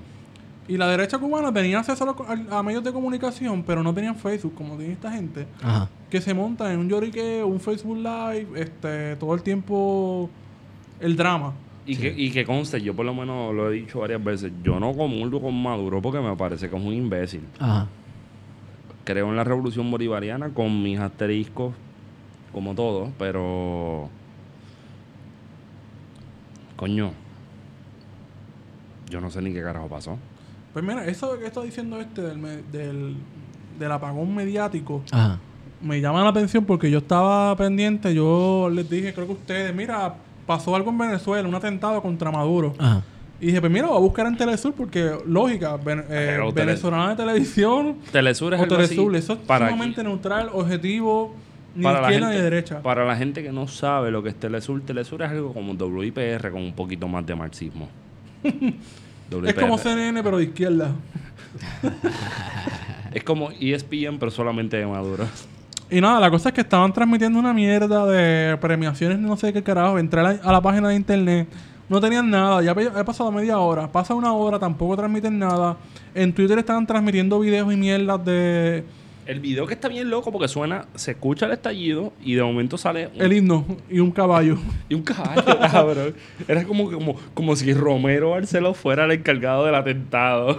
Un caballo blanco. Estuvieron una hora en ese drama de ese apagón ciber- eh, mediático. Ajá. Y de momento sale este discurso oficial de no sé de qué, el Ministerio de, Comunicación, precisamente. Espérate, ¿cómo se llama? De donde estamos grabando, ¿no? El Ministerio del Poder Popular para la Comunicación y la Información. Y sale dando un discurso escueto en el que dice, no, resistimos con, eh, con valentía al pueblo. bla, bla, bla". Y en la foto tuve todo el mundo gente cogiendo. Parece un tiroteo de Guayaguaya.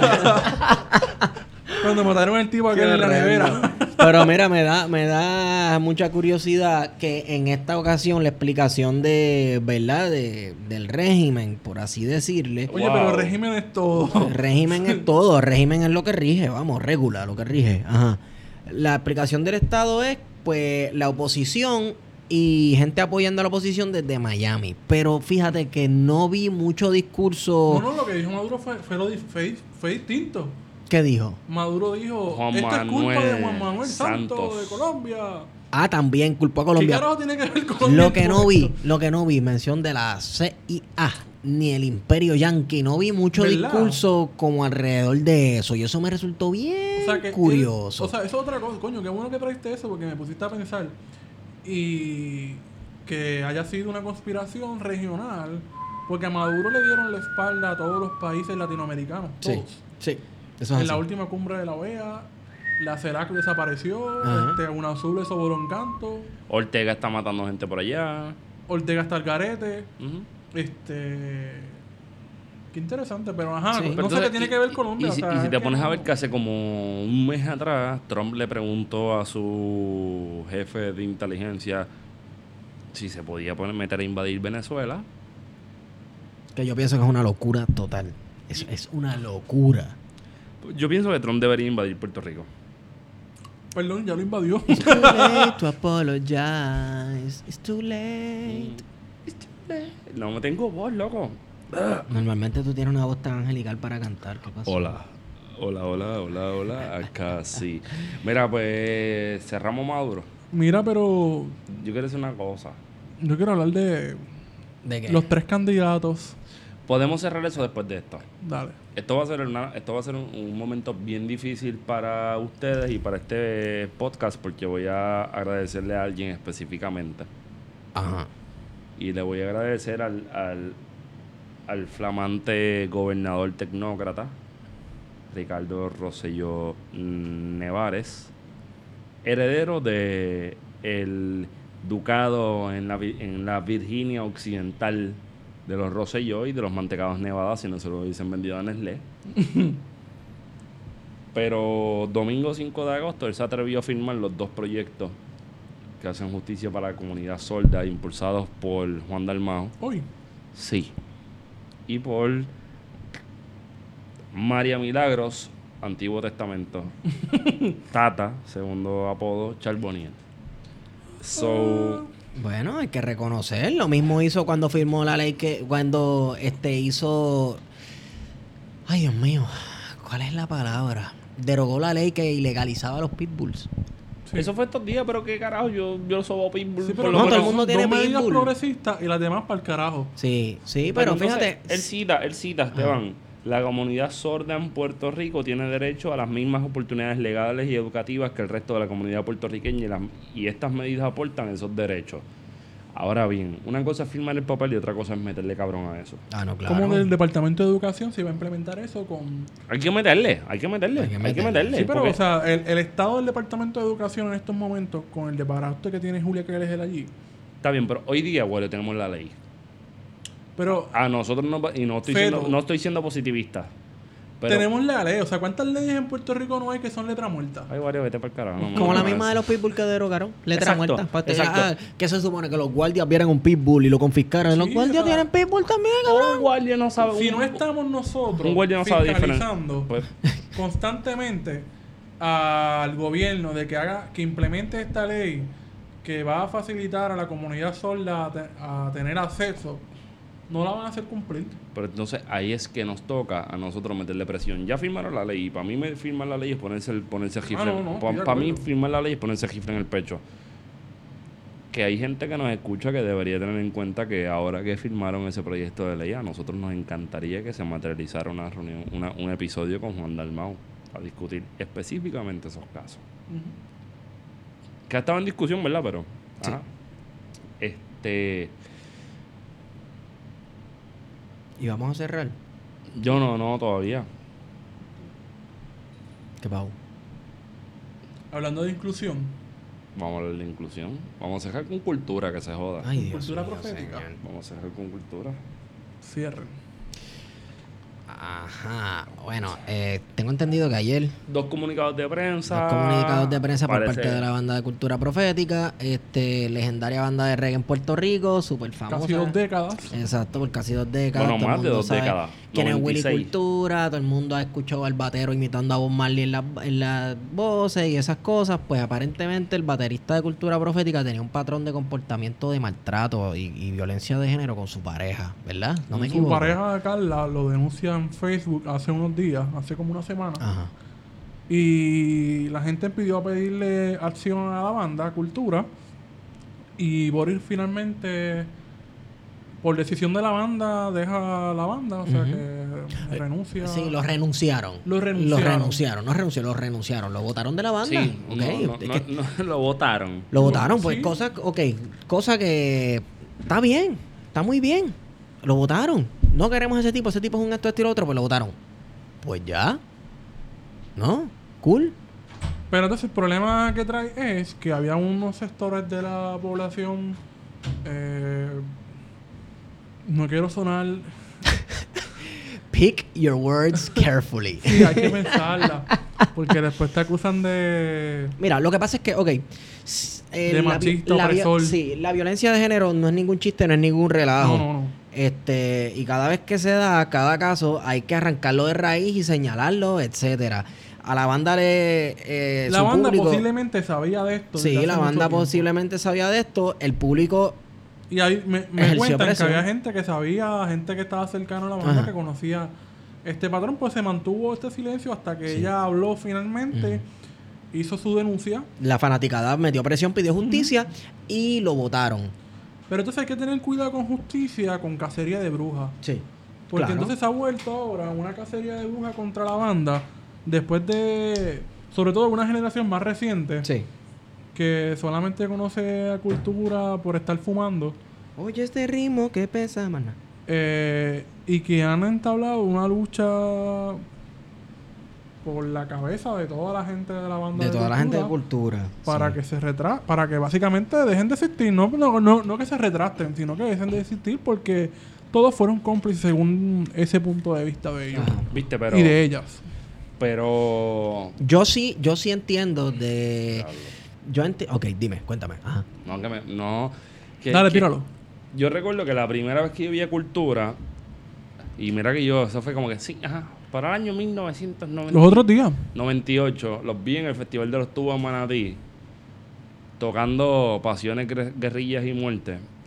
O sea, esa fue la primera vez que y yo lo pudiste ver o solamente viste la nube de marihuana estaba con mi hermana, mi hermana, mi hermana no, o sea, mi hermana, mi hermana es demasiado, mi hermana es sagrada para todas estas cosas. Pero el cultura que yo vi, yo siendo 11 años, sí, estoy tirando a mi hermana en medio, que con 11 años me llevó a un sitio de perdición mundana, pues es bien distinto al cultura que los chamaquitos y chamaquitas de hoy día, pues, conocen. que es el cultura para chichar Es el pa' cultura de bellaquera, tú sabes que no vamos a hablar Vamos, el es, es- es un, romantiqueo. diga, vamos a decirlo así, suena feo, es un producto más comercial. sí Sí. que musicalmente está cabrón, pero No, son unos duros, nadie le quita que son unos duros, son pero, unos caballos. pero líricamente no, no es ese contenido. Por ejemplo, vas a la huelga de la Yupi y montas un concierto con todo lo bueno y lo malo que hiciste ahí, pero no tocaste nada de tus canciones más importantes que son las que te llevaron a donde están en los años 90. la de contenido político Las que, las que hablaban de Vieques. Ujú. Si tú escuchas el disco en vivo de ellos. para liberar a Vieque. Eso es Ento- así. Entonces, de momento, pues no sé. Yo sé que esto va a caerle mano a un montón de gente, pero no es la el cultura del 2018 y probablemente desde hace más de 10 años no es el cultura político que quizás expresiones cada uno de ellos en un concierto después de tocar una canción, pero sus canciones Sí. no son no tienen el contenido político que tenían antes, el contenido revolucionario de que canción de tenían. alerta era que se llamaba el, el, el disco Eso es un disco, Canción de Alerta. ¿Quién era que era tu- Creo que est- esta, estos sucesos, ¿verdad? Que han ocurrido, no le resta a la trayectoria de cultura profética. Eh, yo, si es verdad que el tipo le sometía sometía a su pareja a un régimen de violencia de género, pues está muy bien que lo voten y que el tipo bregue con sus issues. Está muy bien. Y la banda hizo lo que debía de hacer. Ahora, que quieren, quieren que a la banda completa la metan presa con el tipo, lo metan en rebelión, ¿sabes? No, no, yo, entiendo. yo- yo creo que el planteamiento va por otro lado. Yo creo que el planteamiento va porque Mantuviste silencio y tú eres cómplice. pues, esa podría ser una línea. Sí. La otra línea podría ser ustedes son los más sociales, los críticos sociales y entonces no hicieron un statement que diga específicamente por qué lo están votando, sino que lo dejaron una cuestión personal para que él se exprese. Ajá. Y entonces ahí es donde yo encuentro la dicotomía que es importante, por lo menos a mi juicio, entender. Ajá. Boris Bill Braut es una figura pública. Ajá. Más de 20 años de trayectoria, no sé, el mundo entero probablemente corrido para tocar, así sea un show de 50 personas en Japón y uno de 25 mil personas en Luna Park, por decir algo. Pero su esposa no es una figura pública. Entonces, cuando sale el comunicado de cultura profética, por lo menos a mi juicio, es un comunicado que dice, nosotros somos cultura, eso le toca a ellos allá. Ajá. Ujú. Ese es el análisis que tú puedes hacer a vuelo de pájaro y decir, pues mira, esta, esta gente quedó mal, pecó por omisión porque no dijeron qué era lo que estaba pasando. Pero yo veo también que hay un intento de, de respetar a esa persona que no es una figura pública. Como hacen en los tribunales en los casos de violencia este, hacia los niños, etcétera, que protegen, y violencia de género también, protegen la identidad. Lo que pasa es que es distinto porque en este caso fue la pareja, fue la víctima que salió, que publicó por redes este, lo que estaba sucediendo. ¿Qué pasa? Todas estas bandas, recordemos algo. Yo te apuesto a ti un ojo de la cara que la persona que maneja las, las cuentas de cultura profética no es uno de los miembros de la banda. Toda esta gente tiene representantes ante el público, publicistas, etcétera. Entonces son estas personas que de manera lo más diplomática posible hacen estos comunicados de prensa. Vamos, no, tal vez los miembros de la banda se expresen, ellos, cada uno por su lado, sobre esta situación. Y es, eh, yo no sé, mano, es complicado, es complicado, como dirían en La Habana. No creo que van a decir si el tipo es un lechón, el tipo es un puerco, porque es pana de ellos de por décadas. Este, pero, no obstante, no obstante, creo que tomaron la decisión correcta en votarlo de la banda. Mi, mi cuestión va porque no hay. No se pone a balanza la misma vara que se le aplica a Cultura y a René de Calle 13 Ajá.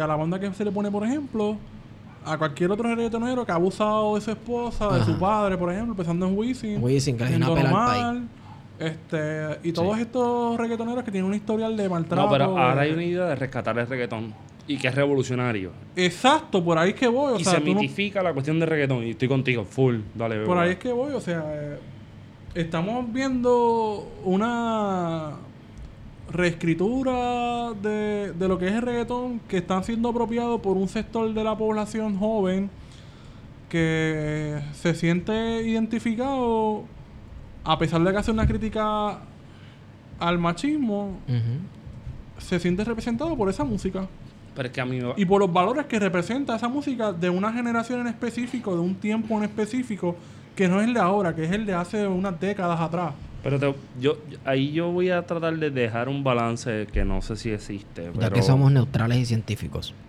Yo lo hago para yo lo hago para esa gente que piensa que nosotros estamos al garete, para que entienda que también sabemos que no estamos tan al garete, pero a mí me encanta escuchar la salsa vieja. Y a, y a Esteban también. A Wario no tanto, Wario es más de Rock en español. rock en español setentoso. Y eso está cool. De hecho, me tienes que enseñar de esa mierda, cabrón. Pero a mí lo que me vuela la mente para el carajo es que, por ejemplo, cuando yo hablo con, con viejos de la salsa setentosa, que yo le digo, ah, tú estabas en, tal momento que escuchaste X cosa, el 90% es una barra. El 90% de- de- del momento que escucho esa canción es una barra cortando clases para jugar billar. Es mi país. Y por lo general fumando hierba. Ajá. So, nosotros también tenemos ese contexto de la salsa. Y yo veo, por ejemplo, para mí la Sonora Ponceña es la cosa más cabrona que puede haber sobre la faz de la tierra haciendo salsa, el son y guaguancó. Pero si nos vamos a la época en que salió y nos vamos, como diría Rafael Acevedo Cruz, el panita, contexto, saludito a él. Contexto.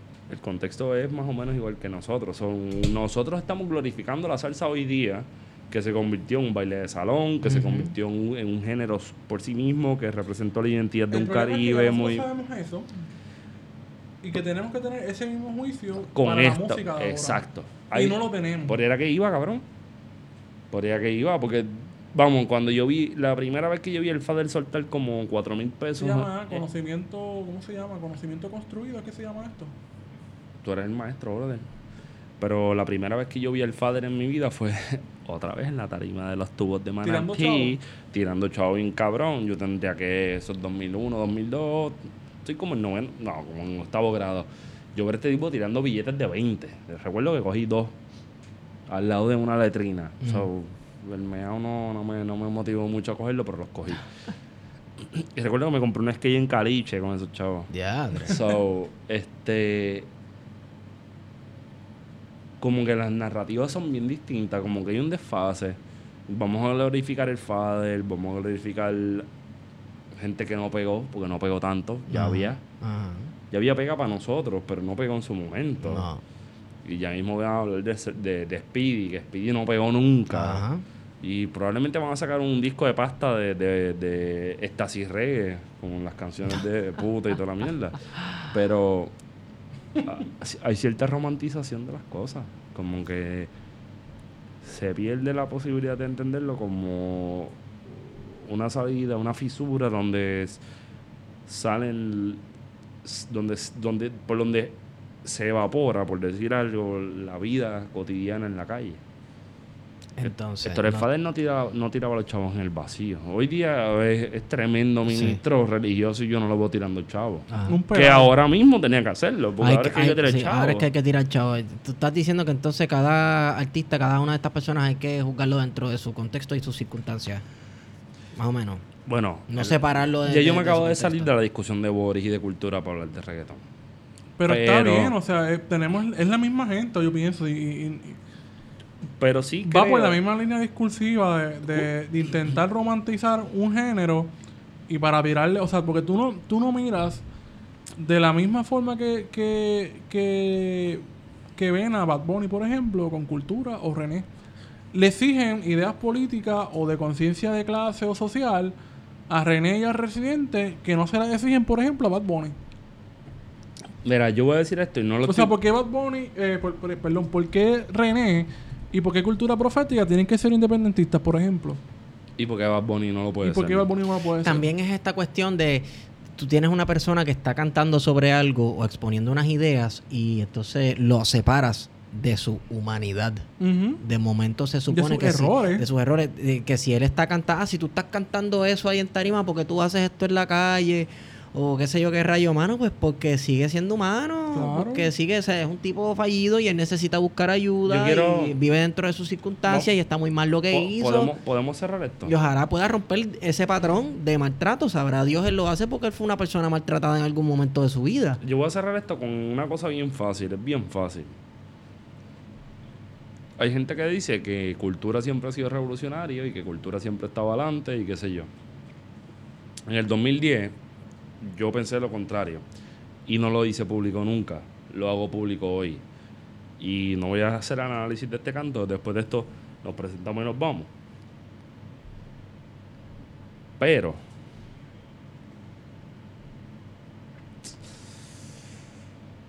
Qué difícil es decir esto desde otra perspectiva.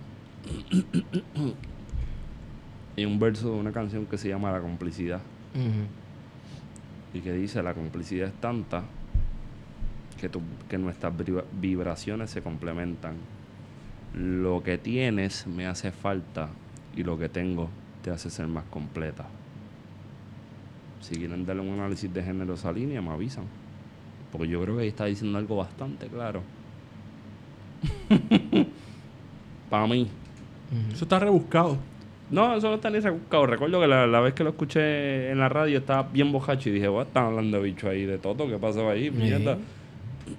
So, no sé, como que eh, podemos darle duro, hay que darle duro a esta mierda, hay que darle con cojones. Pero olvídense de la banda, vayan a las personas, específicamente. Vayan al individuo. Y nuevamente, este, qué bueno que el tipo lo hayan votado. No porque, ah, porque eres malo y esta cuestión de crimen y castigo, sino porque tal vez él necesita un espacio para bregar ciertos issues dentro de su vida, como fucking todo el mundo que camina en la faz de la tierra. Y un issue espacio. también tiene que ver con maltratar a las personas. Con porque no tiene que ver con personas. mujeres, tiene que ver con Y que hay que personas. en aprender a discernir, o sea, la gente tiene que aprender a discernir lo que es la banda, lo que es una integrante de la banda. Hay que aprender a diferenciar, ¿no? A- a- Un- una persona de ese tipo, eh, vamos a hablar ahora en términos re- eh, religiosos. Eh, voy a usar la palabra redención. O sea, ¿tiene redención? Una, No. una persona que es No. maltratante Bueno, puede tenerlo, lo que pasa es que para No la uno- tiene, mediáticamente no la tiene. no la tiene no, para unos mediáticamente. sectores que van a estar toda la existencia poniéndole el sello de macharrán. Sí. Y eso es peligroso porque No es que no sea macharrán. En muchas, en muchas Pero- luchas estudiantiles donde alguien le hizo algo a una compañera que está mal y hay que denunciarlo. Pero uno no puede estar con- constantemente diciéndole tú eres culpable, tú eres culpable, tú eres culpable. Uno tiene que quizás ayudarlo, proveerle, mira, hiciste mal esto, acéptalo. Eh, ¿En qué momento? Bueno, es que Enseñarle a entender las cosas. Ah, porque enseñarle no Pero es que, ¿cómo es que nosotros sí. le exigimos que el sistema de corrección ayude a las personas a llegar a un nivel de redención y se, reinter- se reinserten dentro de la sociedad? Entonces, luego nosotros que estamos afuera, a las otras personas que cometen un error, hacemos lo mismo que hace el sistema de, de corrección con los- las personas que están presas, que hicieron una transgresión. Y vuelvo y traigo no eso. los deja- dejamos chance para redimirse y que se reinserten dentro de nuestros círculos sociales. Entonces Boris se va a quedar fuera de- de- del género, de la escena, porque es un macharrán. No, no tengo idea. Yo no, yo no sé qué es lo que viene. Eso y- me recuerda un caso, diablo. Pero eso me recuerda a la cuestión de Jorge de Castro. Ese es mi caso favorito. Jorge de Castro Font. Jorge de Castro. Pero es que es distinto. ¿Qué debería pasar con Jorge No de es Castro? distinto. No es distinto. Porque si Boris cometió una agresión, cometió un crimen dentro de, de esa lógica. So, y si Lo que tú- pasa es que yo pienso que los crímenes como los que hizo... Es que son, bueno, pueden ser distintos porque son uno, uno es contra su compañera, que puede ser un crimen social si lo vemos más amplio, y otro Sí. es un crimen contra todos y todas. Está bien, cool. Contra el pueblo de Puerto Rico. Exacto. Pero Jorge de Castro cumplió varios. Y tenemos gente que le sigue llamando corrupto, pillo y whatever. Ayer el debate. Pero él está en, la, igual, en las mismas condiciones que Boris. No, Boris económicamente, no, Boris ¿no? tiene- Boris- no, pero Boris tiene más chavo que él. Boris tiene más chavo que él. Pero tú crees que Jorge de Castrofón no sigue ha llegado a, a ciertas esferas de poder? Boris tiene más chavo que él. Bueno, de eso yo no sé. Váyanse a la clara. Boris tiene más chavo que él. De eso yo no sé. Invitamos a Boris eh, a redimirse. Ay, yo pensé que era este podcast No, no, no, no. A redimirse por usar palabras religiosas, ¿verdad? Ya que pues, eh, estamos hablando como si fuéramos una santa inquisición, la gente, que cacería de brujas. Pues le invitamos a redimirse y que, este, mano, Y que se ponga, ¿cómo se llama? El, el- gorrito que le ponía... de penitencia, el gorrito rojo. de el San Benito. El San San Benito, Benito. no, San Benito es un chaleco. El, el- exacto. Y nada, y, brother, y, y, y deja esa mierda de estar dándole a la gente y a las mujeres. Mira, y si no quieres darle a nadie, pues puedes darle oído al plan de contingencia. Eso es así. Porque el plan de contingencia tú le puedes dar oído y no le estás dando a nadie. Y la estás pasando bien, cabrón. La pasas bien. Porque duro. nosotros somos gente eh, neutral, Objetiva, Objetiva. científica. científica, de de izquierda. de- Apolíticos. En verdad somos una izquierda bastante amarrada a lo último. Izquierda pero blandengue. Ortodoxa. orto- ortodoxa no puedo decirlo porque después me dicen que cómo cuadra eso con la sopa, con- cómo cuadra eso con las sopas de papa de bacon. Yo no sé, pero las sopas de papa de bacon están bien hija de puta, cabrón. Ay, nos pueden seguir por Twitter en nuestra página P de contingencia. Y a mí me pueden seguir por arroba pheto. A mí me pueden seguir en Twitter por Wario Candanga. Y, y mi cuenta personal es Estigón en Twitter. Pero si quieren seguir a Wario, pueden escribirle. Si usted hace un search Candanga Drone, aparece Wario. Nada que ver con Maduro. Bueno, hemos ido con ustedes. Plan de contingencia.